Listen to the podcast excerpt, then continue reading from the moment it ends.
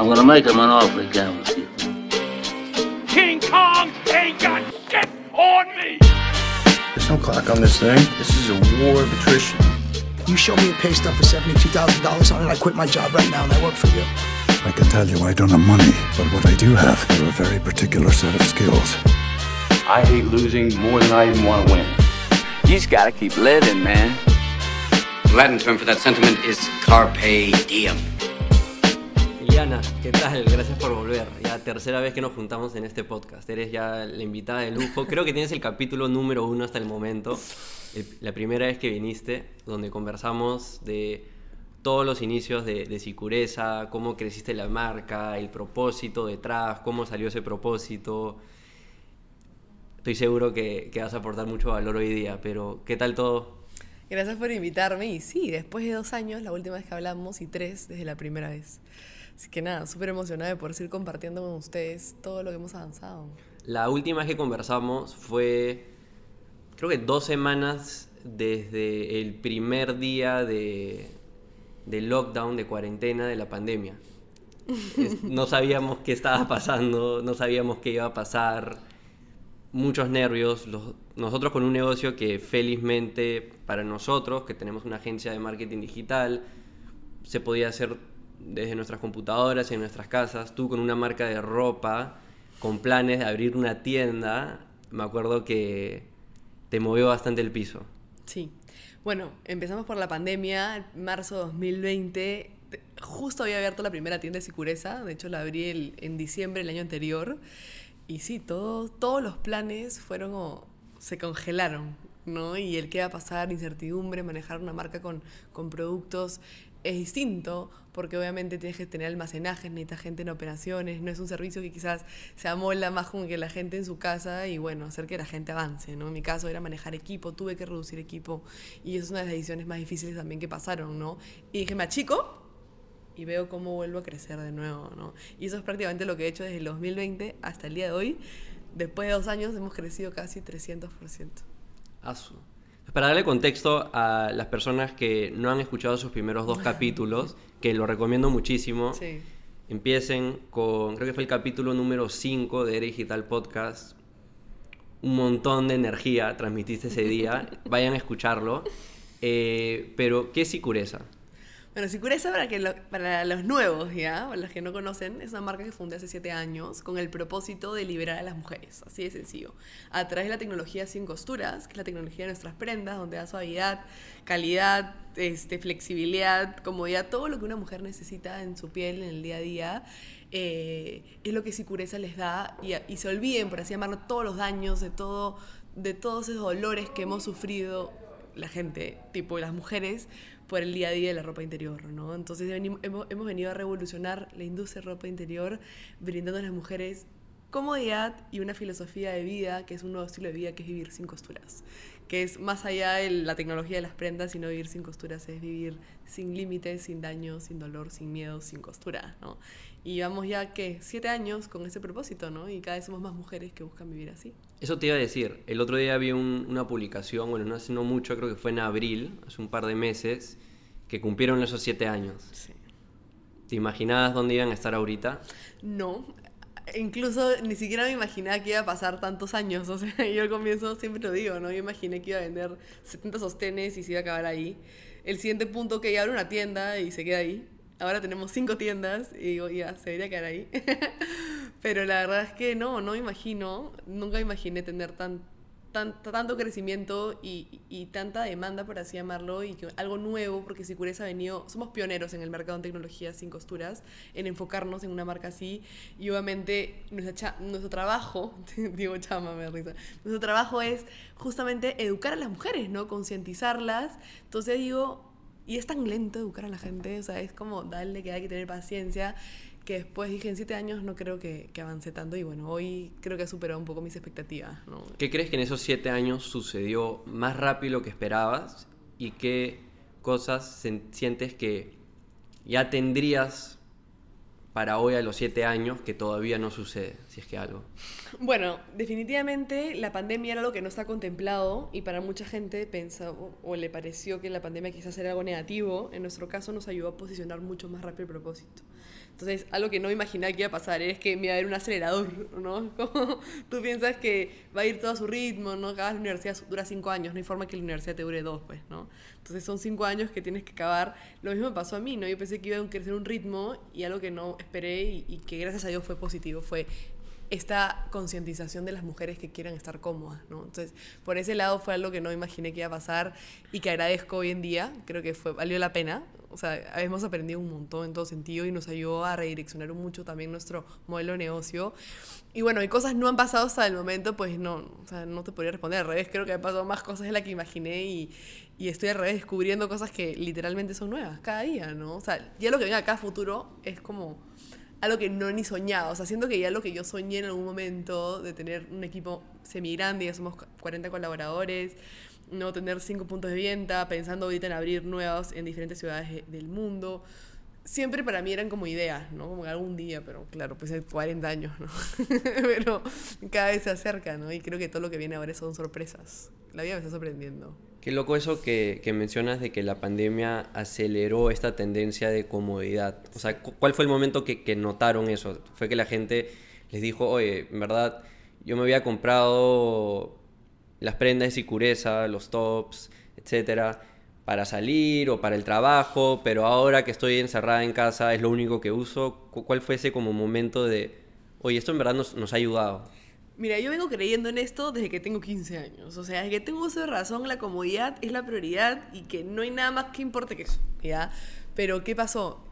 No todas las mujeres piensan como yo, o pensaban como yo. ¿Por qué? Porque estaban mucho más pensando en, en lo externo, ¿no? Que mujer no, no quiere lo estético, que el peinado, que la peluquería, que la ropa, ¿no? Que es lo común. Pero en mi caso era, no me voy a rendir porque algún día las mujeres van a estar conscientes que más que el abrigo, más que el maquillaje, más que cualquier otra cosa externa, lo que llevan dentro es lo más importante. ¿Y cuándo fue el punto de quiebre? Yo creo que al mes de la pandemia, cuando ya la gente no soportaba su sostén, ya no soportaba estar en casa y tener que vestirse de manera incómoda, comenzó a darse cuenta que en verdad, oye, hay que ser cómodo en casa. Y ahí, en menos de dos semanas de la pandemia, sacamos la campaña Cómoda en casa y duró toda la pandemia. Es más, sorteamos cada mes eh, un top sicureza para todas las que subían stories con el hashtag como en casa. Y cada vez éramos más mujeres que vivíamos como en casa. Entonces tú tienes que subir una foto con tu sostén sicureza, tu top sicureza en como en casa, ¿no? Y eso ayudó a que todo el mundo quiera estar como en casa. Y, y que la demanda en la web se multiplique por 10, etcétera. Pero pero ayuda un montón, creo, que estar en casa y darte cuenta, ser consciente, como no tienes nada más que hacer, no puedes salir, no estás en la fiesta con el amigo, el barcito, los planecitos que tenías antes, ¿no? Ahora estás en casa, trabajar y pensar en ti, no hay más. Y eso, es lo que me encanta que siempre han hecho, o tú y tu equipo han hecho, es cuando ven un, una buena idea, cuando ven una tendencia, ya están metidos, rapidísimo. O sea, dos semanas ya estás ahí con la campaña, regalando, promocionando. Es algo que yo también intenté y, y, hice eh, durante la pandemia. Por ejemplo, teníamos la agencia, trabajamos con clientes, pero nos dimos cuenta, oye, uno, muchas personas han perdido su trabajo, uh -huh. muchas personas eh, están tomando este momento como, como una oportunidad para tal vez migrar a otra profesión, en verdad empezar a emprender tal vez, y ahí es cuando empezamos también nuestro, nuestro lado educativo para ayudar a otras personas a usar marketing digital, todas las cosas que hacemos para nuestros clientes en la agencia, para ellos mismos, para sacar adelante sus negocios. Entonces, ese es como que un insight importante que creo la gente debe aplicar, ¿no? Cuando, cuando la ves, muévete rapidísimo. Hay que aprovecharlo porque las oportunidades no siempre llegan dos veces, incluso muy pocas veces. Entonces, sí, hay que captar, que tener olfato y, y no es fácil, porque definitivamente eh, en una pandemia mundial era, no te queda de otra que estar ahí. Porque, como tú sabes, casi todos murieron, o mueres o sobrevives, no hay más. Y acá hay que sobrevivir con propósito, siempre fiel a eso.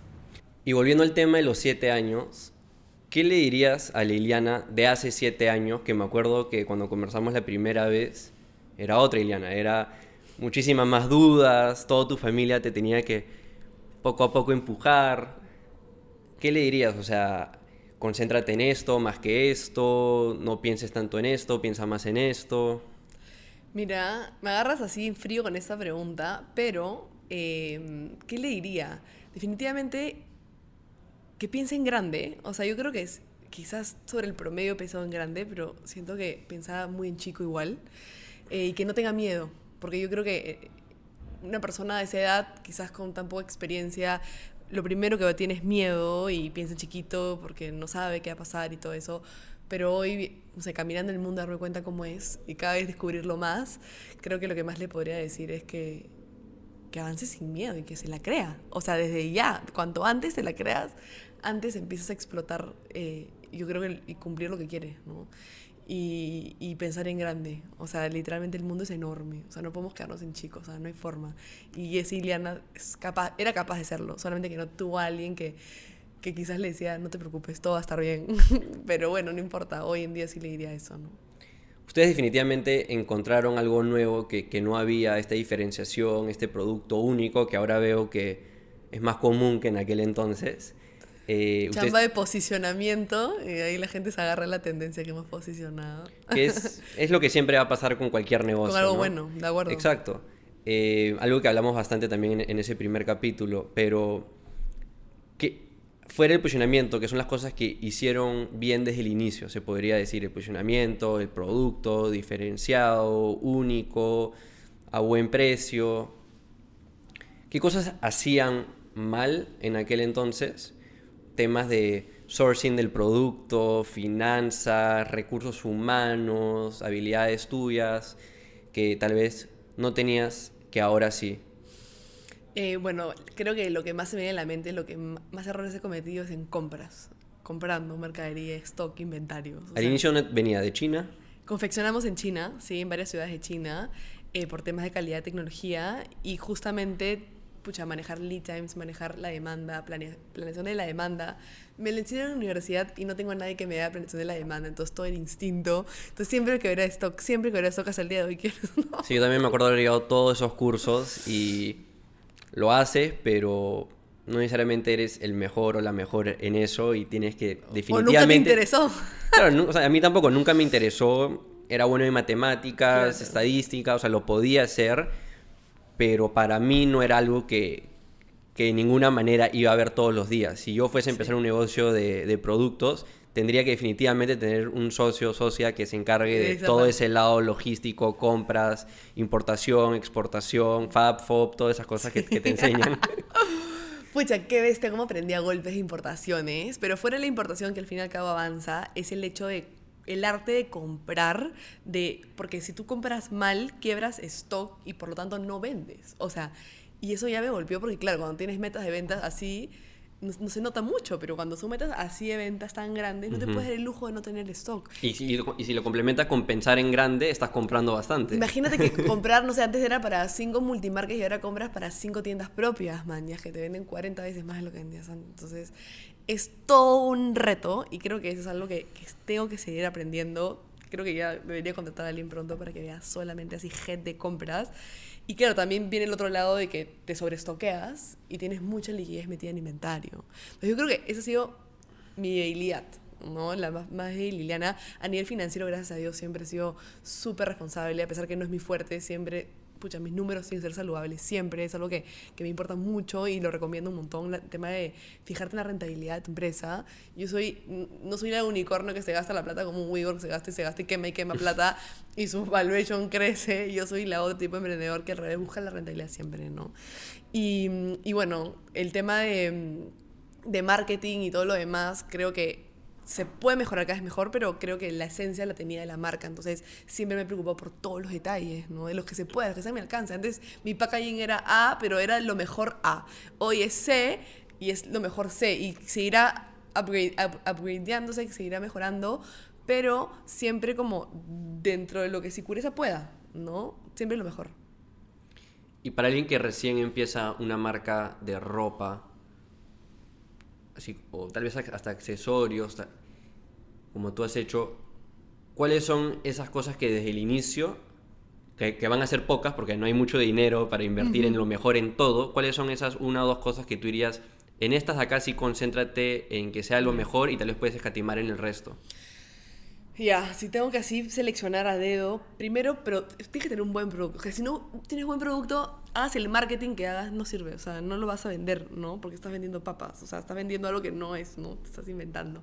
Entonces, Tengo un buen producto y una vez que te asegures que tu producto es buenísimo, no importa, uno, ¿ah? no tienes que tener 15, una colección. Eso es, eso es lo más importante. Enfocarte Uno. En, en uno, dos, o lo que sea, pero que seas muy buena, pero asegúrate que seas la mejor si se puede en eso.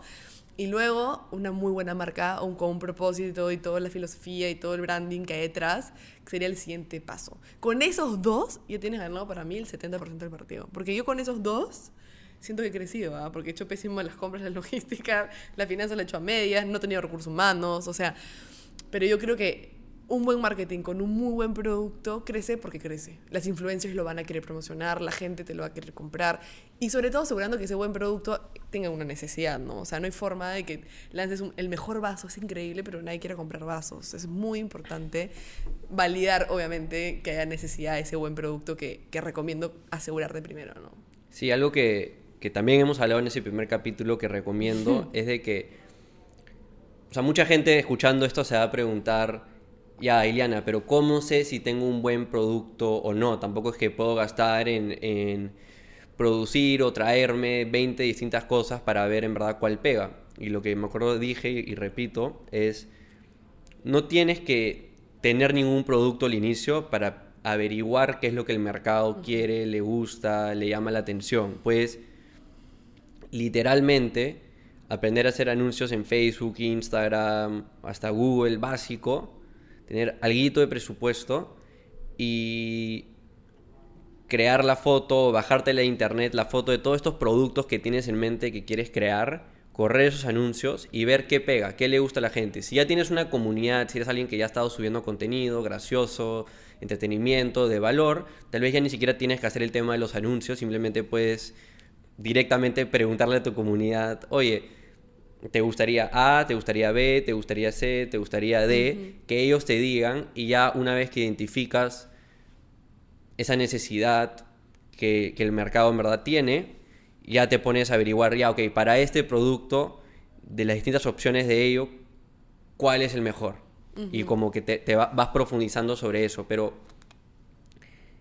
ahí mencionaste algo importante que también yo veo siempre con los negocios que ayudamos con la agencia es que tengan un producto o dos ya, pero no empieces pensando ya en toda la o sea, no empieces en a- Amazon. Amazon, por ejemplo, empezó siendo solo libros. Y, tú le- y Jeff Bezos es- escuché en un video que, que decía el primer business plan, el primer plan de negocios de, de Amazon, ni siquiera mencionaba que íbamos a vender todo, ni siquiera mencionaba que íbamos a tener software y AWS y todas las cosas que se están metiendo ahora. Solo mencionaba, vamos a vender libros por internet. Exacto. Entonces, está bien, puedes tener una visión, puedes pensar en grande lo que podría llegar a ser, pero le tienes que pegar a ese primer producto máximo dos y sobre eso construir y hablar con el mercado, tus clientes y ver qué es lo que les gusta y sobre eso crece, ¿no? Creo que es algo que ustedes hicieron bastante bien. Empezaron creo que con uno o dos productos, un top, algo de interiores y En verdad empecé yo, yo sí compré muestras de como varios proveedores para ver calidad, junté a mis amigas que podrían ser el público objetivo, literal, Claro. y les dije cuál comprarían, cuál les gusta más, veamos calidades, probemos, y literalmente en una reunión salió, como que sí lo compraría, el 100% dijo que lo compraría, lo usaría, entonces me ayudó a validar, y lo que tú acabas de decir que también lo puedes validar con anuncios, lo puedes validar con una comunidad por fotos, o sea, es la manera más fácil y simple de hacerlo, ¿no? Y así nos podemos sentar con posiblemente un público objetivo de nuestra marca y conversar con ellos y sacarles insights y todo, pucha, más rico aún, ¿no? Que creo que eso me ayudó a validar lo que yo ya sentía que iba a ser exitoso. ¿Por qué? Porque Sicureza es una marca inspirada en mí. Y es un... Eso es mi favor, o sea, es como que la parte positiva porque...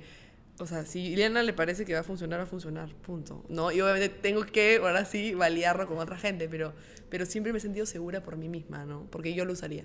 Ese es otra, otro insight increíble que también mencionamos, creo que en, el- en la conversación anterior de la semana pasada con Daniel Bonifaz, que es una de las recomendaciones típicas que te dan todos estos emprendedores exitosos, los que le hicieron más grandes, es resuelve un problema que tú tengas. Y tú mismo mencionaste, ¿no?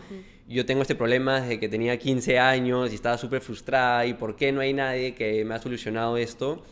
Por lo menos ahí te aseguras que tienes un público de uno Sí. y asumes de que van a haber más personas que tienen el mismo problema, pero el error es decir como, voy a solucionar este problema que yo no tengo, pero me imagino que tal Que vez alguien existe. podría tener. Exactamente. Y cuando te metes en algo que ni siquiera es tu pasión, ni siquiera como que te compromete mucho y lo haces simplemente por negocio, tarde o temprano va, va a fracasar porque no le estás metiendo esa energía que quizás si te importara más directo haría. ¿no? Y tampoco tienes la historia, que es bien importante. Sí, la historia ayuda mucho. Que tú te apalancas bastante también de eso. Ah, sí, por supuesto. Yo no podía permitir estar incómoda nunca más en mi vida.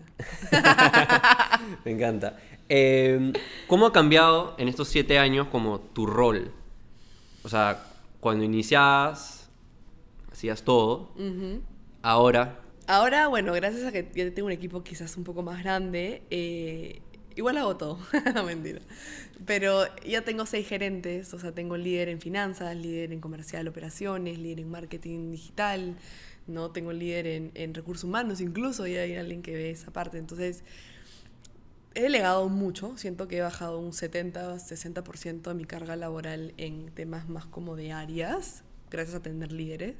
Sin embargo, igual, igual todavía me sigo sintiendo una emprendedora, que tiene, como que le importa todo, no ha salido todavía a estar realmente fuera de la compañía, algún día quizás, pero hoy tengo un rol más PR, tengo un rol mucho más como imagen de marca, estoy tratando de involucrar mucho más a Iliana como como la mujer que puede ayudar a otras mujeres también a, a transformar su vida. Y bueno, mucho más de liderazgo ya a nivel macro, ¿no? O sea, ya no hablo con 40 personas, o sea, ya estoy con mis seis líderes con, de arriba abajo, mis, par de analistas que también me reportan directo y pensando fuera. Ahorita yo estoy 30% de mi tiempo pensando en, en cómo voy a hacer para posicionar una marca de cero en otra ciudad, ¿no? Es un gran reto, tengo que leer muchísimo, estoy en un mood mucho más como un pie adentro, un pie afuera, ¿no? Quizás antes tenía dos pies adentro, ahora estoy tratando de hacer de todo un poco para, para justamente llevar la marca a otro nivel, que es lo que queremos este año. ¿cómo decides a dónde ir? O sea, ¿a qué países entrar? Ahorita, o sea, ahorita yo estoy en plena exploración, ya he viajado a Ecuador, a Chile y a México, que son mis tres países destino, que son, ¿por qué? Porque de hecho, bueno, según la investigación que tengo, son los que más calzan con, con el público objetivo que quiere posicionar Sicureza y tienen bastante parecidos a, a la mujer limeña, esas ciudades, en muchos aspectos. Y bueno, en cada viaje he hecho focus groups, he aprovechado en, en- en conocer a mujeres de, de cada país, de diferentes edades, diferentes segmentaciones. ¿Qué preguntas haces ahí? Porque creo que sirve también a, a todos estos chicos y Ah, chicas sí. que quieren empezar un negocio de cero o están en esas etapas iniciales y tal vez ya tienen algunas ventas, pero Ajá. todavía no, no hay este impulso detrás del negocio porque todavía no definen bien ese público. ¿Qué, qué típicas preguntas haces en, en esas investigaciones? yo les cuento lo que yo hago, así para, que, para entender un poco, ¿no? O sea, yo ya sé que Chile, Ecuador o México van a ser mis tres opciones de salida. Sí o sí, sean las tres o una para empezar, ¿no? Entonces, lo que yo hago es justamente, primero vi- visito el lugar, entiendo un poco los centros comerciales, entiendo un poco las mujeres quienes compran la competencia, o sea, primero a nivel macro, y ahora sí, cuando me pongo, ya entendí un poco el mercado y me siento con estas chicas a conversar, a veces les invito a un restaurante, cuatro o cinco chicas, ¿no? Lo primero que hago es, ¿por qué están acá? Porque, ojo, no es que agarre una chica de la calle y la sentea. Son chicas que han buscado sicureza. O sea, tengo una chilena que me escribe, amo la marca cuando llegan a Chile y la tenemos en la base de datos. Ujú. ¿No? O Iliana Tapia salió por LinkedIn y puso, pucha, quiero mujeres de México con tales características y ya nada más de 200 chicas me escriben, ¿no? Entonces como, wow, ¿cómo saben de Sicureza, no? Y, y nada, aprovecho en decirles por qué es Sicureza, o sea, es más, ya me atrevo a decirles qué es lo que más te llama la atención de la marca, ¿no? Entonces entiendo ya un poco más qué le atrajo a cada una para, para empezar, ¿no? Como para entrar en conte- contexto de qué le llamó la atención y yo poder entender con quién estoy hablando, porque obviamente no las conozco. Y ya entras obviamente mucho más a qué te motiva, qué te interesa, qué valoras más, ¿no? Cuando, por ejemplo, en ropa interior, ¿qué valoras más? ¿Qué es lo que más te gusta? ¿Qué marcas son las que más te llaman la atención, ¿no? O sea, ¿dónde compras? Eh, ¿Qué haces en tu día a día? O sea, literalmente trato de conocerlas de pies abajo. ¿Qué te dedicas, no? ¿De qué edad tienes? A todo. O sea, creo que son serie de preguntas. Yo lo llevo mucho más en una conversación. No soy tipo que tiene su manual de preguntas. Pregunta número uno. no, no. O sea, yo trato de llevar una conversación y van saliendo solas y entre ellas que conversen. A veces una opina dif- diferente de la otra y no sé qué. Y bueno, ahí se lleva una conversación súper rica y tengo todo grabado. Y, y saco todos los insets que quiero, ¿no? Justamente para dar mi siguiente gran paso y así seguiré haciendo más conversaciones hasta que abra la primera tienda, ¿no? ¿Y qué te dicen? Sobre su vida, sobre Ah, qué les gusta bien. Sicureza. Al- ¿Crees no. que son esas cosas que resaltan que dirías como que, ok, estas son como los pilares? Lo primero que me dicen que no hay una marca que les importe a las mujeres. O sea, así de frente. Todos me quieren vender sostenes. Y lo primero que me dicen, lo que yo siento y percibo de tu marca es que sí les importa que la mujer se sienta bien, de verdad.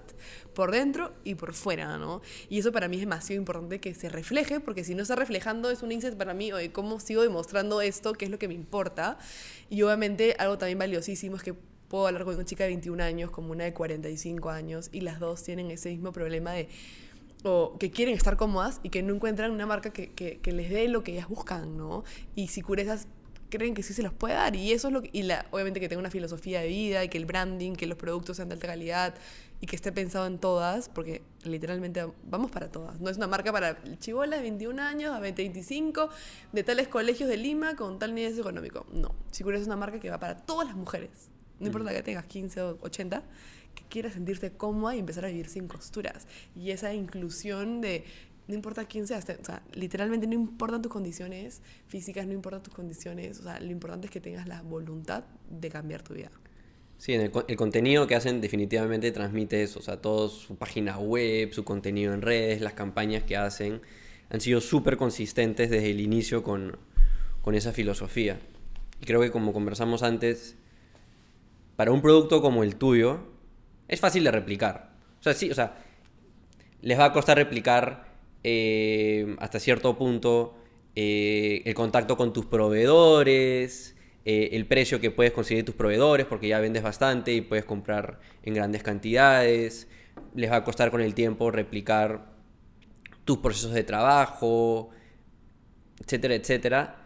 Pero lo que más les va a costar replicar es, son estos siete años de, oye, le hemos dado consistentemente a crear internamente en, en la organización esta cultura y externamente hacia el mercado esta marca que hace que las mujeres se sientan cómodas, como tú dices. Y lo importante que tú dices, Diego, es que, y, sí quiero que dejar claro en esta conversación, es que el éxito de una marca no es el producto, porque literalmente el producto se puede copiar. O sea, yo puedo mandar a hacer vasos, puedo mandar a hacer este saco, puedo mandar a hacer esto, puedo literalmente casi todo, menos, bueno, muy pocas cosas, pero casi todo se puede replicar, pero literalmente no es simplemente, ya hago el sostén y qué más, o sea, pongo una página en Instagram y qué más, o sea, hoy en día las personas buscan eh, marcas con propósito, con profundidad, con líderes, con eh, líderes que realmente quieran impactar, que quieran ayudar, no simplemente que quieran vender por vender, por hacer un negocio y ya, ¿no? Y compro el barato y listo, o sea, literalmente... eh, las marcas tenemos que preocuparnos por generar valor y no solamente dar un producto ya, porque somos más, más allá que eso, ¿no? Y eso es algo que siempre voy a decir. Sicureza no es ropa interior cómoda. Sicureza es una filosofía de vida, es un nuevo estilo de vida. O sea, es comodidad, es seguridad, desde el nombre que significa seguridad, ¿no? Entonces, sí es muy importante dejar en claro que no porque repliques el producto ya estás, no. Posiblemente te vaya muy mal, porque la gente que está pensando en copiar en el otro porque le va bien, ah, yo también quiero hacer lo mismo porque a ella le va bien, va a fracasar, porque su instinto no es ayudar, no es impactar, no es, no es realmente un propósito genuino, bueno, simplemente es hacer negocio. Y hacer negocio lo hace cualquiera. Y, y- y si haces negocio vas a terminar compitiendo por precio, ¿no? Y creo que los que realmente queremos llegar a la punta de la pirámide, no vamos a ir a... a- no vamos a ir a competir por precio jamás, vamos a ir a competir por, por nuestra propuesta de valor. Y eso es muy importante que la gente que quiere emprender lo tome en cuenta, porque si te vas a un producto te van a comparar con, con cualquier producto de la esquina. No, y por el reto también de competir con precio es que H&M y Zara te van a ganar. Porque H&M y Zara juegan ese cost, juego de, claro. de- de precio, pero porque...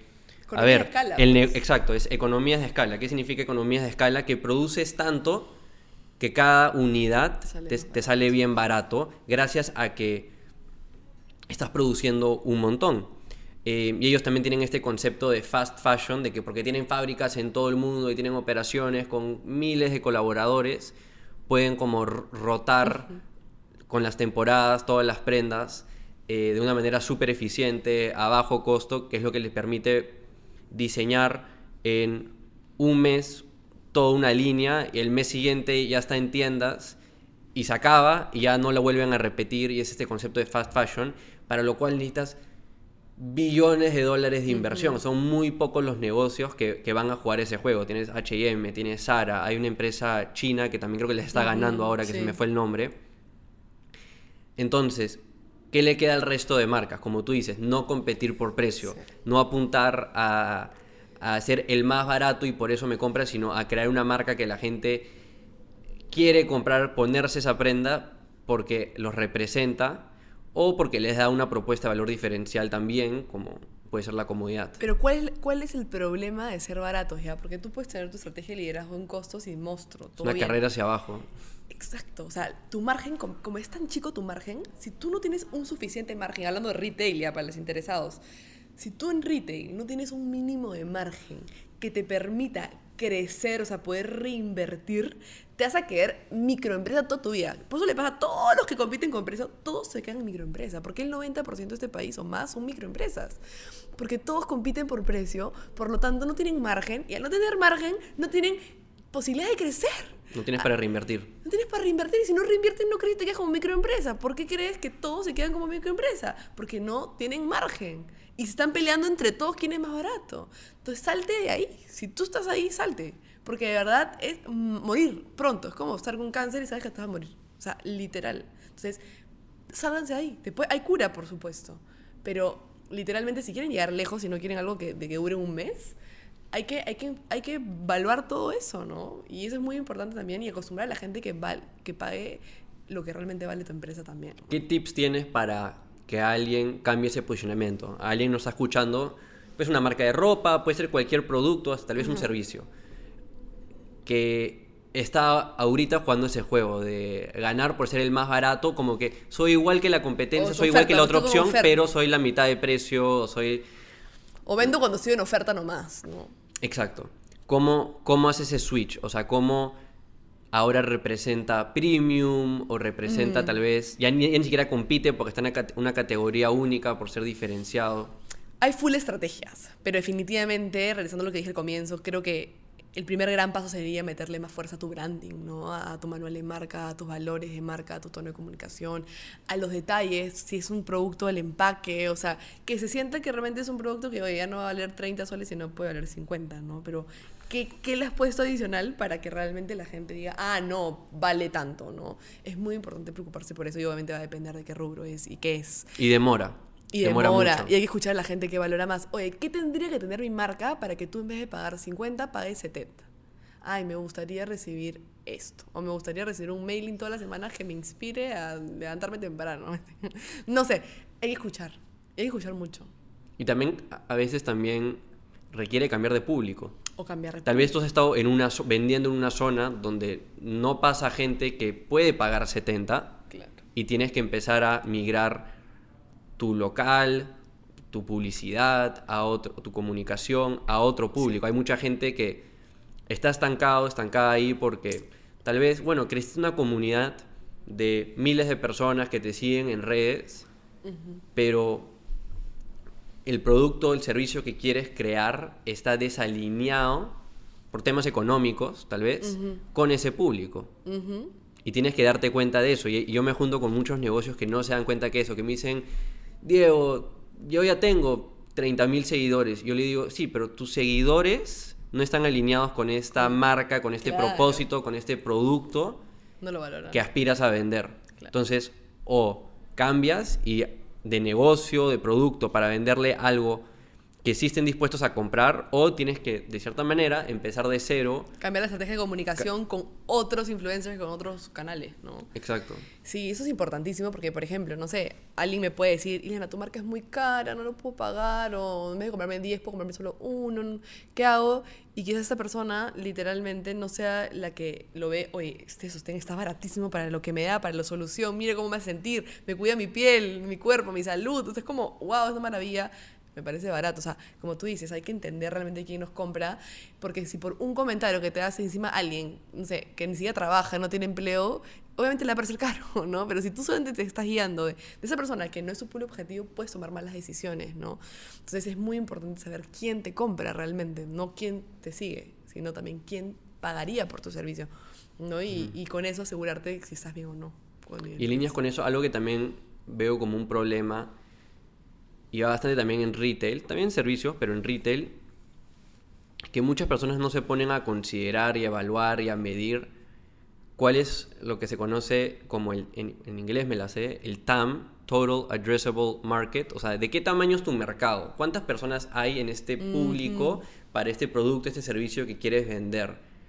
Muchas personas no hacen eso, es como que quiero empezar este producto porque me gusta la idea de vender este producto, yo tengo este problema y asumiría que otras personas también lo tienen y no se ponen a investigar, sea en Google El o hablando con personas que saben un poco de estos temas, de, oye, en verdad, ¿cuántas personas hay que físicamente existen en tu país en- o en el continente que les interesarían o que pueden comprar esto? Y si haces la matemática en una servilleta, ¿cuántas unidades tendrías que vender para ganar lo que aspiras a ganar? Claro. Y no se ponen a ver eso y tal vez no hay suficientes personas y está bien, hay un grupo de mil personas que pueden comprar esto de acá, pero ahí quedó.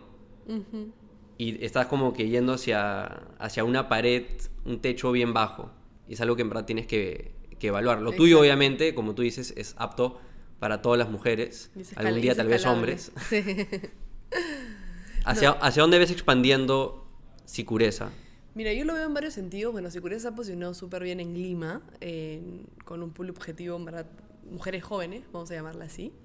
Pero hay un potencial grande de seguir posicionando con mujeres mayores. Queremos eh, seguir creciendo y, y siendo una love mark en mujeres que quizás aún no, no son tan familiares con la marca. Justamente estos siete años nos hemos enfocado en posicionar con millennials. Eh, y queremos ir a, a las baby boomers, así queremos ir escalando hasta la edad de oro. Esa es una de las cosas que quiero llevar la marca, porque creo que todas se merecen vivir sin costuras. Y bueno, también pueden llevar esta revolución a, a otras mujeres del mismo target, ¿no? Del mismo segmentación, con las mismas características, ya sea de las edades que tengan, pero en, en otras ciudades, ¿no? Eso a nivel underwear, que ropa interior es algo que las mujeres necesitamos y usamos todos los días de nuestra vida. Entonces, eso es algo que es constante, tienes que comprar y renovar tu ropa interior siempre. Eso es clave. Entonces, Eso es- mantener esa fidelización para esa constancia de recompra con ese target, eso es un poco a nivel Perú lo que Sicureza le falta ahora, ¿no? Meterle mucho más fuerza y poder replicarlo en otros lados. Ese último punto de recompra es algo que también eh, escucho bastante. O sea, yo tengo un negocio de servicios, eh, infoproductos, pronto software, entonces he ido no por la ruta de un producto físico, sino en base a tiempo de personas o un producto digital. Pero creo que un error típico que siempre escucho de también expertos de negocios de e-commerce, de productos físicos, es que el error que cometen muchos cuando eligen qué vender es que eligen algo que no tiene recompra. Eligen algo que es como que, ah, ya voy a comprar este producto una vez en 10 años. Y ese techo de a cuánta gente le puedes vender o cuántas unidades puedes vender es bien bajo. Y estar en ese constante, adquirir nuevos clientes cada vez es, es todo un mundo, ¿no? Felizmente, Sicureza tiene una buena parte de, de fidelizar recompra y otras, obviamente, de ir trayendo nueva gente. ¿no? Entonces, claro, si alguien está escuchando esto y está pensando en qué producto voy a crear, piensa, esto es algo que la gente va a recomprar cada semana, va a recomprar cada mes o por lo menos Un mes cada al año, por lo cada menos, año. claro. Pucha, imagínate esas suscripciones que todos los meses te ingresan fijos, son los mejores negocios. Exacto.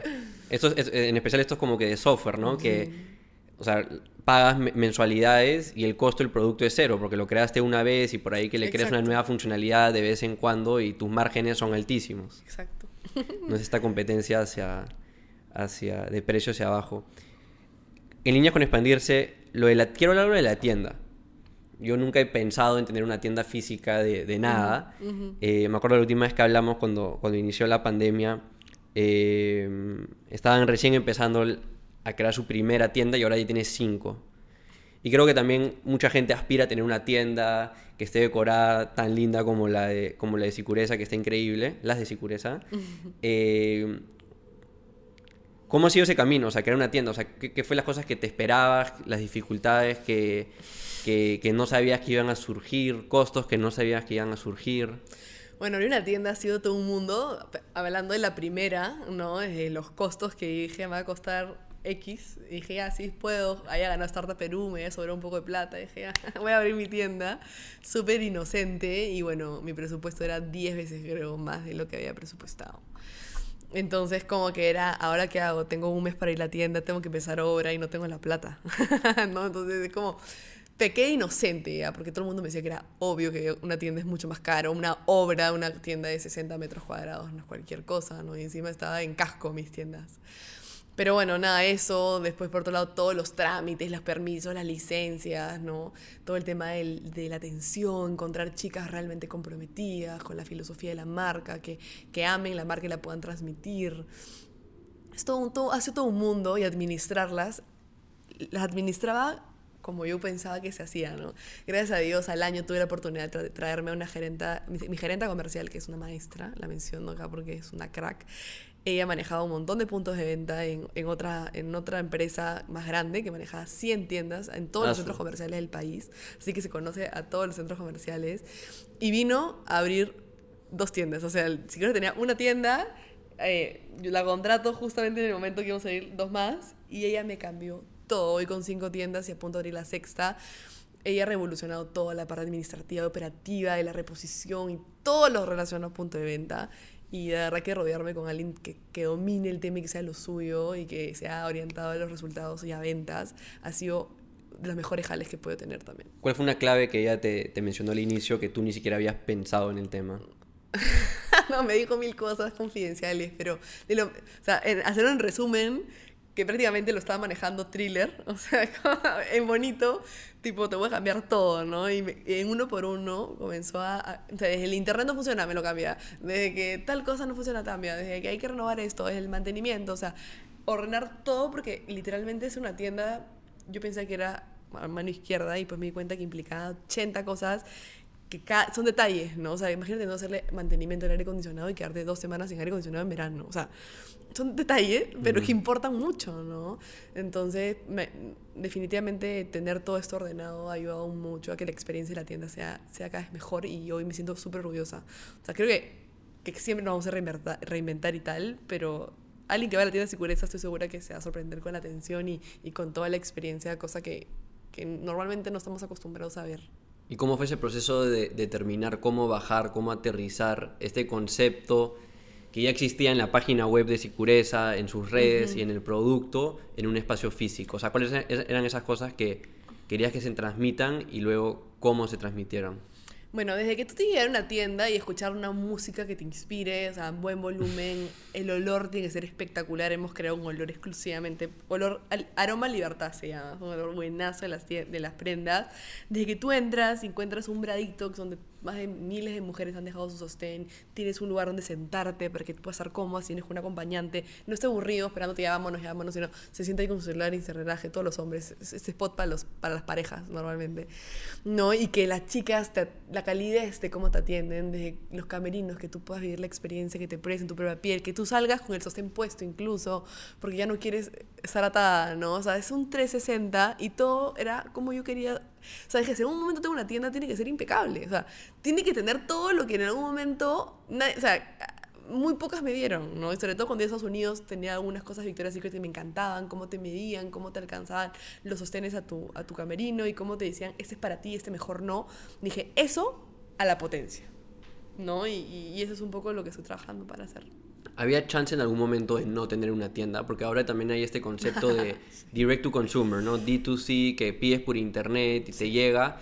Y hay este concepto también de pide, pruébate y si quieres devuelves. Lo tuyo es interiores, también es bien difícil. personal. Sí.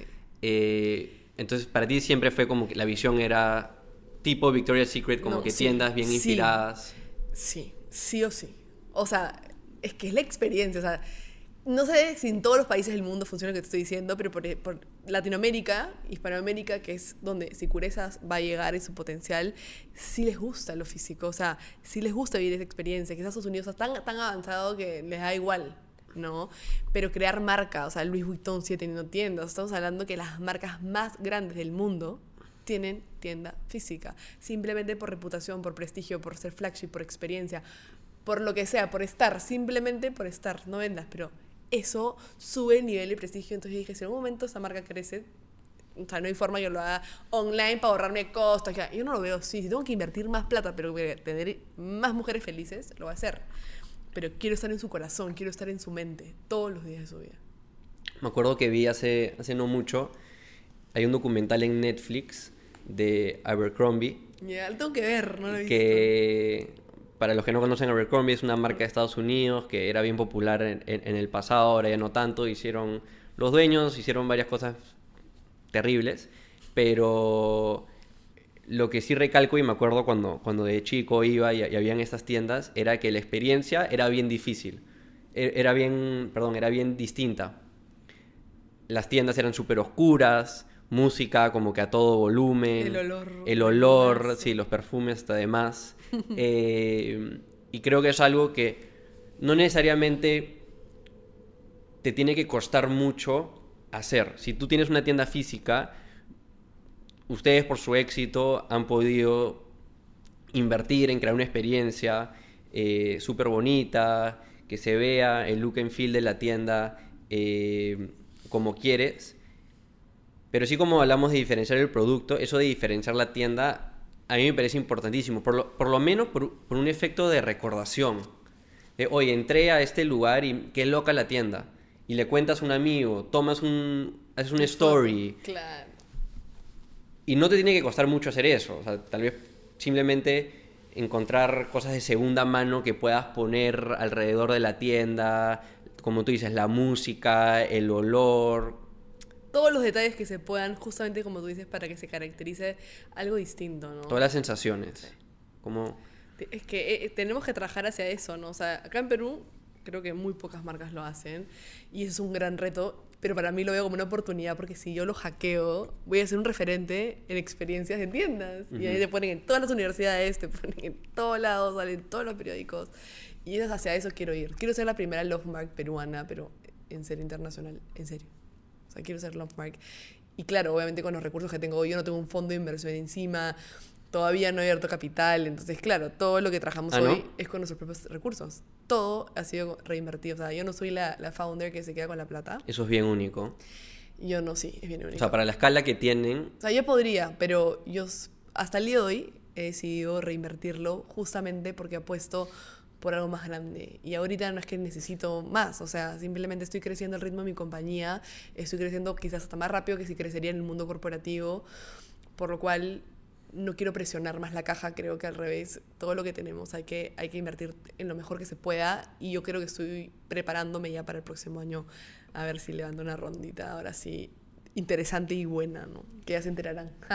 lo increíble que me contaste antes de la conversación es que no solo estás haciendo esto, ahora también estás transmitiendo esta pasión, este, este propósito de ayudar a otros en una ONG. sí. Cuéntame un poco de eso. Bueno, mi propósito con Miliana, o sea, ya lo descubrí, que es justamente cómo inspiro a otros a que también consigan ya lo que quieran, ¿ya? Y claro, para que alguien consiga ya lo que quiera, necesita recursos, necesita educación, necesita varias cosas, ¿no? Porque no es tan fácil, de hago lo que quiero y ya lo hago, ¿no? Todo un proceso psicológico, mental, etcétera. Y desde hace un año me incorporé a Junior Achievement. Ja Américas es una ONG que inspira, potencia y ayuda a jóvenes justamente a que se, se coloquen en el mundo empresarial. Eh, Américas está en más de 100 países, pero yo me encargo de toda la región de América, eh, que incluye América Latina y Tú te Centroamérica. encargas. ¿Cuántos años tienes? Tengo 29 años, me- somos 30 eh, directores en el board. Obviamente hay un equipo que ejecuta, pero nos ayudamos, nos- justamente nosotros ayudamos a que esta ONG pueda impactar cada vez más y más fuerte en jóvenes. Hemos impactado el año pasado en un millón y medio de jóvenes. En, como te digo, en estos países y la idea es cómo seguimos creciendo, ¿no? Ahora estamos en proyectos de cómo hacemos diálogos con los ministerios de educación de cada país para que junto con Junior Achievement podamos llevar este mensaje y todo este programa increíblemente. Yo lo llevé, yo fui alumna de Junior Achievement. De hecho, soy parte del board justamente por haber sido alumna y tener esa visión más como joven. y ¿A los cuántos años fuiste Directora. parte? No, parte... de Junior Achievement Sí, a los del programa. 16 años. Formé mi empresa con Junior Achievement a los 16 con mis amigas del colegio. ¿De qué era? Aprendí todo unos necesarios horrorosos. No, mentira, unos, unos organizadores, eh, cualquier cosa, ¿no? Que más caro nos costaba el producto que el precio. O sea, fue un desastre, pero fue un aprendizaje li- lindísimo que creo que eso me ayudó a mí a decir, oye, esa oportunidad me sirvió un montón. O sea, les juro que para mí Junior Achievement fue una buena base para saber qué no hacer con mi empresa a los 16 años con amigas del colegio, ¿no? Entonces, creo que esos programas que hace esta ONG pueden ayudar mucho y nada, ser parte de este board y tener encima este granito de arena adicional de responsabilidad social para mí es lindísimo, ¿no? Poder seguir ayudando. ¿Y qué programas están tratando de desarrollar ahorita? Uf, no, tenemos, hay varios pro- programas a la vez, pero ahorita yo estoy metida mucho en, bueno, yo soy la única board member de Perú, entonces estoy bastante alineada con el equipo de Perú, justamente, por ejemplo, hace poco hicimos una conferencia para más de mil niñas eh, para meterlas en el mundo de tecnología, ¿no? Como ellas, si se meten a tecnología desde ya, van a poder emprender sus negocios, van a poder hacer... em, cumplir sus sueños, pueden estudiar, pueden hacer mil cosas, ¿no? Y junto con Cisco, di una charla para el Ministerio de Educación, ¿no? Yo como, como emprendedora, ¿no? Entonces así estamos haciendo programas y viendo cómo podemos ir impactando vidas. ¿Cuál fue la esencia de esa charla? La tecnología, ¿no? La, eh, como, como Iliana, por ejemplo, la agarré a todas, ¿qué quiere ser de grande? ¿No? Eran niñas de 10 años, 12 años, abogada, doctora, no sé qué, o sea, todas decían como, wow, tener muchas profesionales, ¿no? ¿Y qué tienen que hacer para ser doctora? Estudiar mucho, ir a hacer mis tareas, o sea, ¿no? Cómo la metemos y cómo la tecnología cómo volverlas más amigables con eso, ¿no? Desde que, pucha, pueden ya hacer el colegio online y cómo pueden aprender, que no dejen de lado esos recursos que cada vez espero que existan más en este país. ¿Qué cosas fundamentales crees que faltan en este país para... Mm. o en Latinoamérica en general, porque somos bien similares Nos falta todos los mucho. países? O sea, yo tengo, tenemos que valorar estas ONGs tan grandes como Junior Achievement que tienen respaldos justamente para que se alineen a nuestros ministerios, en este caso educación, y podamos impactar más vidas. Ahorita nos falta muchísimo en educación.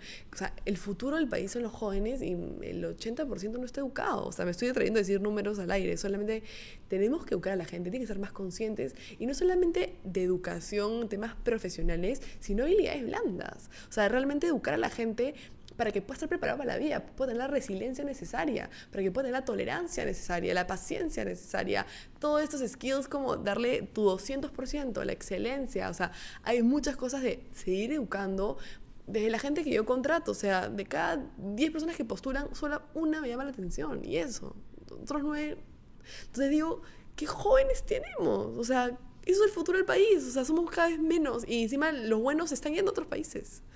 Entonces, ¿cómo retenemos? ¿no? O sea, ¿cómo hacemos que realmente yo creo que de la educación, que para mí es la primera fundamental parte, después tenemos salud y te puedo hablar de transporte y te, vías de telecomunicaciones y mil cosas que siento que faltan, pero todo parte de la educación, Diego. O sea, de verdad creo que tenemos mucho por hacer y, y obviamente una persona o una institución no va a cambiar la cosa. Yo tengo el mismo propósito, o sea, el, el tema de educación es algo a lo Únete que yo con me nosotros, quiero... Este programa es eso. O, sea, encanta. o sea, este programa, el propósito es, es educación en- con un foco en, en- en emprendimiento porque... Y sirve o sea, mucho escuchar a yo- gente Yo, así. personalmente no creo que, que faltan voces que te dicen... eh, Anda a la universidad y luego saca una maestría y escala en una, en una corporación. O sea, no creo que falta de eso. Yo creo que falta más este lado de, emprendimiento, de seguir tus sueños, tu pasión. Hay muchas herramientas, como tú mencionas, digitales, que si las aprendes vas a estar muy diferenciado y vas a incrementar las chances que te vaya bien con tu negocio o en la institución, ONG, privada, la que sea en la que trabajes.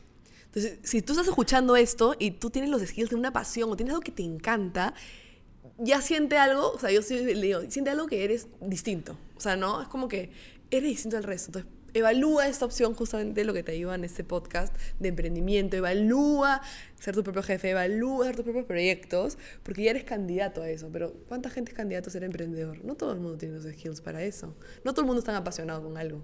Pero parte por incentivarlos, ¿no? Y, y- y parte por hacer a las personas entender también de que es más práctico que antes empezar algo en base a lo que te gusta. Sí. Por ejemplo, hemos hablado bastante de- del tema del, del producto, pero de un negocio de producto, pero algo que yo siento fuertemente es de que Negocios de servicio. negocio de servicio, o sea, Sí. algo te puede gustar. Eres bueno en contabilidad, eres bueno en matemáticas, eres buen comunicador, comunicadora, eres buena En inglés. una- en inglés, con una herramienta digital o cualquier cosa que, que te guste. Tocas bien guitarra, corres bien tabla, lo que sea. Hoy en día puedes empezar un servicio en base a eso, puedes conectar con gente de todo el mundo, vender a clientes de afuera que te pagan más y a diferencia de algo como producto, no por desincentivar los sueños de negocios de producto, no tienes que incurrir en costos. Claro. Es tu tiempo. Y si tienes una conexión a internet, que entiendo mucha gente no tiene, y es algo que tenemos que resolver, Sí. eh, necesitas una computadora, un celular, una conexión a internet y puedes empezar a desarrollar una habilidad que te apasione, empezar chiquito, empezar cobrando poco y a medida que ganas experiencia, portafolios, casos de éxito, se puede ver tu carrera. Y sea que empieces en un inicio dedicando dos horas a la semana para empezar a crear tu presentación, empezar a modelar, ok, voy a ofrecer esto a este precio, voy a empezar a contactar a personas en mi zona para empezar, que tal vez podrían necesitar mi servicio. Le das dedicando poco a poco más horas a la semana y eventualmente tal vez renuncias a tu trabajo porque ya te está dando los mismos recursos hasta tal vez un poquito menos, pero si le dedicas más tiempo rápidamente se podría transformar en tu negocio, tu ingreso principal. Eh, y luego encuentras maneras de escalarlo, ¿no?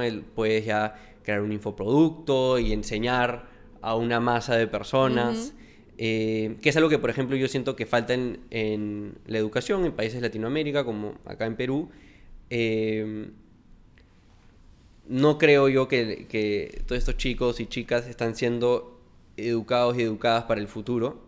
Creo, o sea, yo miro las mallas universitarias y siento que están atrasadas, o sea, la del colegio, me imaginaría, no la he visto, pero imagina, exacto, está peor. Entonces, la oportunidad que hay hoy en día con e-learning es increíble. y lo bueno de e-learning es que el mejor puede enseñar.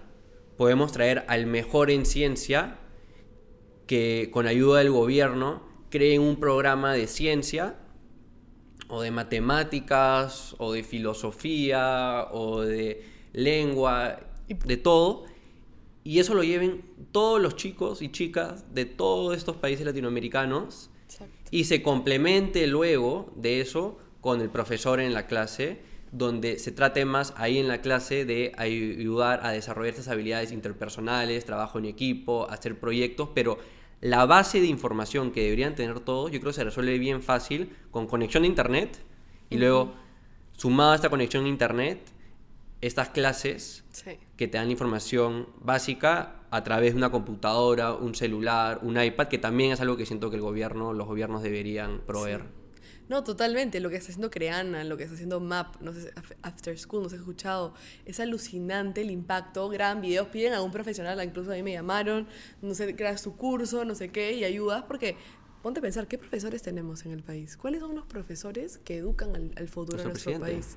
Nuestro presidente, así es, como nuestro presidente, así de, así de, analfabeto.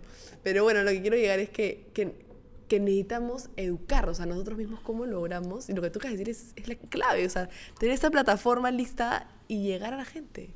¿no? O sea, esto lo puede escuchar cualquiera, y esa es parte de lo que yo quiero hacer, ¿no? Quiero, como tú dices, ¿cómo ayudamos a gente que sea emprendedora? Bueno, escuchando a Ilana Tapia de Sicureza. Escuchando a Algunas chicas, tal vez, si una se inspira y crea algo que ayuda a ella y a su familia, yo feliz. Exactamente, basta que a una le inspires, a una le impactes has hecho un gran avance. Si una persona impactara a otra, imagínate, solamente así, en este país, creceríamos el doble. O sea, de impactar a una persona. Tú, Diego, encárgate a una cada año, yo a una. O sea, imagínate todas las que impactamos desde ya, ¿no? Entonces, hay una oportunidad lindísima para, para seguir haciendo, ¿no? Y no nos vamos a rendir, o sea, tenemos que llegar a la mayor cantidad de gente posible. Todos pueden lograrlo. ¿Qué ves que está funcionando con la ONG? ¿Qué ves que está funcionando con la ONG? Bueno, definitivamente hemos crecido de un año a otro, eh, hemos impactado de un millón a un millón y medio de personas, se está ordenando cada vez más las cosas, se está buscando líderes por, por país y con estas alianzas, ¿no? O sea, yo recién voy un año y, ya he visto un montón de, de, cambios y avances y nada, hay que seguir trabajando hacia eso. Hemos hecho alianza con Facebook, con Instagram, o sea, con Microsoft, o sea, estamos con, con alianzas bien grandes, obviamente ponen plata justamente para llevar esos programas educativos. Y ahora espero poder enfocarnos en mujeres, hacer programas exclusivamente para mujeres y en eso estoy metida. Increíble. Sí. Ahí si encuentras la manera de ser parte, me encantaría. No, de todas maneras. ¿Tú no has llevado Your Achievement? ¿O sí? No. ¿No has sido? Ya. Pero, pero bueno, no, de todas maneras, gente así con ganas de ayudar es lo que necesitamos, así que de todas maneras. Sí, yo personalmente no. para mí parte por educación. Sí, me encanta. A mí me encanta el digital. Me parece que todos los que escuchan este podcast, pero no es por nada, les va a ayudar de una u otra manera. Incluso yo misma escucho, a mí me encanta escuchar a otros emprendedores, te inspiras mucho. Genial. Iliana, quiero acabar con una dinámica que, que vengo haciendo, Ya. que es como una ráfaga de preguntas así para responder Sorpresa, ya. en corto. La primera, ¿qué oportunidades de negocios ves en general que tú por tu tiempo no estás llevando a cabo, pero dirías como que eso falta, eso falta, esta necesidad hay? ¿Qué negocios faltan? Bueno, creo que a nivel regional todavía nos faltan empresas que sigan fomentando la educación del país. A nivel, nos- yo, Iliana, me encantaría más marcas con conciencia en- a nivel general en consumo. Em, creo que todavía hay oportunidad grande acá. Y sobre todo, cómo seguimos minimizando la pobreza. Ahí tenemos que ver cómo podemos hacer algo, economía circular, ¿no? De, no sé, desde la basura que hay un montón, cómo se puede convertir en algo que eso se pueda vender y de ahí se pueda invertir en, en seguir bajando las brechas, las brechas, ¿no? Por ahí puede ser. ¿Qué herramientas, softwares, apps usas que te hacen como que la vida más fácil? Calendar, literal Google Calendar, creo que es lo que más uso. Yo no soy muy de apps y, y tecnología. Tú eres la que tiene todo el día, cada minuto, cada hora preagendada. Todo, todo está preagendado. O sea, mi calendar y mi Gmail es lo que más uso, en verdad. ¿Por ti o por otras personas? Por mí ya no dejo que nadie use mi calendario porque antes sentía que me vendía ante la gente cuando tenía mi calendario abierto. un hack o truco en lo que haces, en tu caso, producir prendas o ser un aseo. Hack o truco. Bueno, ahorita yo creo que es priorizar mucho mi salud mental. Antes no lo tenía. Eso ha hecho que obviamente esté mucho más liberada mentalmente y por lo tanto tengo otra energía con, con la gente, ¿no? Hay que invertir tiempo en nosotros. eh, Tengo coach, psicóloga, invierto en hacer deporte bastantes horas y también eh, terapias físicas, todo eso, para estar yo bien. Genial. Para mí lo de deporte es clave. Hacer algo como que, que te... pa- o no siempre tienes un deporte, pero algo que te parezca difícil, algo en el que seas nuevo o nueva haciendo, que luego hace que tal vez tu trabajo, tu emprendimiento no se vea tal vez tan difícil. Ujú, que Por ejemplo, ve- veo gente, yo, yo no lo hago, pero veo gente que, por ejemplo, pelea o hace, o sea, hace box, hace vale todo, este tipo de actividades, jiu-jitsu, y como es una actividad tan intensa, el resto de su día están calmados, claro, muchos. claro. Ese tipo de cosas, ese es el extremo, ¿no? No, pero idealmente encontrar algo que te encante, que te rete y todo, todo a la vez, monstruo, ¿no? Pero lo más importante para mí, Diego, es que muevas tu cuerpo. O sea, el cuerpo está tantas horas sentada, tantas horas en la computadora, el celular, que necesitas mover las articulaciones, necesitas estirarlo y necesitas moverte, sea lo que sea que quieras hacer. Sí. Una mala recomendación que sueles escuchar otras personas dar. no sé. Mala recomendación. mm, no sé, me agarras.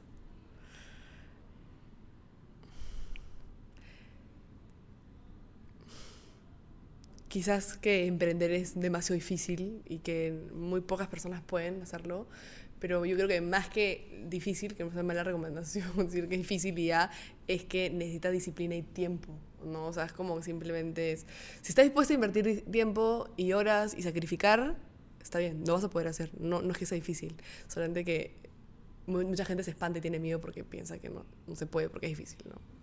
Sí, en niñas con eso, para complementar, si a emprender, lo que lo hace más fácil es enfócate en algo. O sea, puedes tener muchas ideas de cosas que quieres hacer o con una idea, muchas cosas que quieres hacer para eso, pero trata de en verdad Enfocarte. determinar cuáles son como estas, lo llaman la teoría de Pareto, de 80-20, que Sí. cuáles son este 20% de acciones Que el que va a 80. llevar el 80% de resultados, ¿no? Entonces de determinar, ok, si hago estas una, dos o tres cosas todos los días en lugar de las 15 cosas que podría estar haciendo para crecer este negocio y cuáles son estas pocas que en verdad llevan la mayor parte de los resultados, ayuda bastante. Eh, a ver, ¿qué más tenemos acá? Si solo pudieras hacer dos horas a la semana de trabajo en tu negocio, dos horas a la semana, Ya. ¿en qué invertirías esas dos horas para hacer crecer Sicureza? Pucha, invertiría mm, una hora con, con mi equipo de líderes a la semana para poder brifiar todas las estrategias a nivel macro y acciones que se vienen y una hora con mi equipo de marca para justamente asegurarme que todos los clientes y todas las acciones de marca estén prendidas y, y la marca de la reputación esté bien. Creo que serían las dos. Si tuvieras que tener otra profesión, no eres emprendedora, ¿qué sería? ¿Qué sería si estuviera una Ah, su madre, buena pregunta. Em, que no tenga que ver con emprendimiento. O sea, ¿puede ser en empresa? ¿Trabajaría en una empresa? ¿O, Ah, no empresa? En branding, en branding. Trabajaría en brand. Sería como la brand manager o algo así, una marca que me encante. Me imaginaba, me imaginaba esa. Eh, mejor compra de 100 dólares o menos. No vale sicureza. Mejor compra de 100 dólares o menos. Ay, ¿Qué preguntas me has sacado? Libros, no sé. Esa es buena. Este, ¿Qué más me, cuesta- me de 100 dólares que me encanta? Esta era la siguiente pregunta. Ok. ¿Cuál es el libro que más has recomendado? El libro que más he recomendado, pucha, mucho, o sea, eh, quizás el que más me gusta es el... Está en, está en competencia, pero bueno, a mí me encanta arte de comunicar. El arte de comunicar me fascina y la nutrición inteligente también. Eso no tiene nada que ver con emprendimiento, lo que te acabo de decir, pero siento que han sido mis esencias de mis bases para justamente poder ser una buena emprendedora. Arte de comunicar, nutrición inteligente. Tú dices que no tiene nada que ver con emprendimiento. O sea, sí tiene que ver, pues si no, no lo Pero, pero- leería. pero aunque no lo tuviese, hay, hay esta cosa que yo también, en verdad, pienso bastante y va en líneas también a lo que mencionamos anteriormente de, de hacer deporte y mover el cuerpo y todo esto, como que. O sea, emprender, como también cualquier trabajo en, en esencia, o sea, eres, eres tú, es tu, es tu estilo de vida y va directamente ligado a eso, o sea, tu nutrición, por ejemplo. Si estás comiendo comidas de porquería, tu mente se va a afectar y cómo trabajas y tus niveles de energía, entonces Sí. tiene relación a tu negocio. Cómo comunicas, claramente también, no solo en la comunicación de tu marketing, sino cómo hablas con tus colaboradores, cómo hablas con tus familiares, tus amigos, mientras menos problemas tienes por ahí, menos estrés también en tu negocio, porque todo, todo anda bien, todo anda zen. Totalmente. Yo leo mucho sobre bienestar, sí leo mucho de li- liderazgo y de, y de emprendimiento. Eso sería para mí mis tres como pilares, ¿no? Y también, si puedo recomendar otro libro ahorita, te diría que si es que es alguien que está metiendo en el mundo de emprendimiento, quiere saber más y no tiene los estudios adecuados, una diseñadora gráfica, por ejemplo, que quiere sacar su empresa, su agencia, tu primer MBA, no sé, el libro que, que justamente te dice, o sea, no necesitas llegar un MBA si te lees este libro, ¿no? Increíble, muy poderoso. Genial. Eh, un poco en líneas con eso, película que más has recomendado. Ay, películas no veo películas. ¿No ves? No, yo soy cero películas. O sea, te puedo decir un par, pero no, no soy mucho de películas. Taken, te diría, man, es algo de acción. pero. O, eh, no, la que me gusta es la intern, que me hace identificar mucho con la dueña, con la dueña de la Con empresa. Anne Hathaway. Ajá, me encanta esa película. ¿Hay alguien que ha sido así como el, o sea, el, el personaje de Robert De Niro no, para me ti? encantaría tener un personaje así, sueño, pero no todavía. Ya va a llegar, ya va a llegar. Cuando, cuando sea... Cuando sea- derecha, estoy buscando mi asistente personal. Ya, ya llega un momento que quizás algo así consigo. Un panel en la calle que toda la ciudad podría ver. un panel, En la calle, que toda la ciudad puede ver. ¿Qué diría? vive sin costuras. Si eres marquetera. Eh, ya acabamos, ya casi acabamos. Un nuevo hábito del último par de años que ha sido el que más te ha ayudado. Respirar cada vez que pueda. Meditar. No, no, todavía no he llegado al, al mood de ser constante. He meditado, obvio, pero no es que soy constante. Pero un hábito es que cada vez que voy a empezar una reunión o voy a hacer algo, respira. Antes no respiraba nunca y ahora respiro. Hice.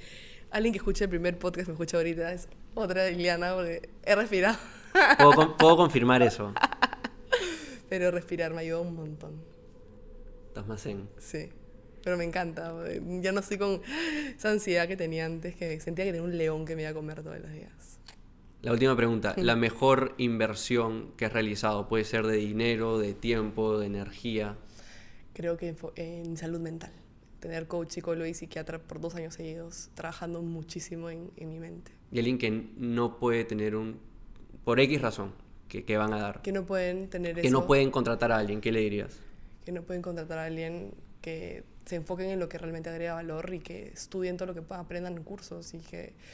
O sea, al fin y al cabo yo he tenido que hacer de todo un poco, a pesar que quizás no soy muy buena en todo, pero que si no tienes oportunidad de contratar a alguien, pues hazlo tú y aprende tú. Si no tienes la posibilidad de contratar a un psicólogo, pucha, trata de leer libros que tengan que ver con el tema en el que tú estás, tú estás teniendo, ¿no? Creo que es muy, hay, que, hay que educarnos en todo sentido. Liana, creo que vas a ayudar a muchísima gente, no solo con esta conversación, sino Ojalá. claramente con, con todo lo que está haciendo con Sicureza, con la ONG y yo sé que también vas a empezar más cosas porque así eres. Entonces la, vamos a repetir de todas maneras para, para hablar de la nueva cosa pronto. Buenísimo, Diego. Nada, gracias por invitarme y nada, ya estamos hablando.